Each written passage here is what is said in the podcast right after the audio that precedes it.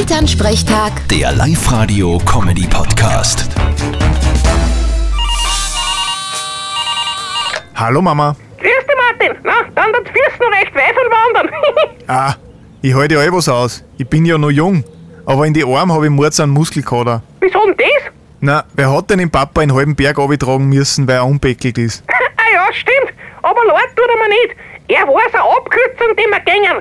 Und dann haut's ihn über den ersten Ast drüber. Es hätte so weit die Bergrettung holen können, dann hätten wir uns viel erspart. Na, sicher nicht. Die haben wirklich was Besseres zu tun, als so einen batscherten Hund wie die mitnehmen.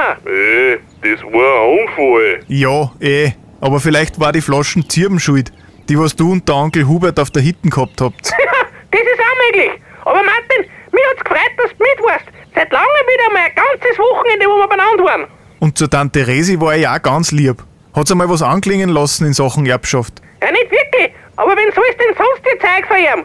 Sie kann's maximal nur in Tierschutz spenden. Da ist aber bei mir besser aufgehoben. Aber so gesund wie die lebt, wird's eh mindestens 90. Da bin ich schon fast in Pension. Dann glaubst du, da brauchst du dann kein Geld mehr, oder was? Das schon. Aber mit den schönen Sachen, die man jetzt kaufen wird, drum kann ich dann nichts mehr anfangen. Ja, vielleicht findest du aber eine junge Frau, die aufs Geld schaut und nicht auf die. Das wäre halt dann was. Stimmt. Für irgendwas muss ja so eine Erbschaft auch gut sein. Vierte Mama. Bitte, Martin.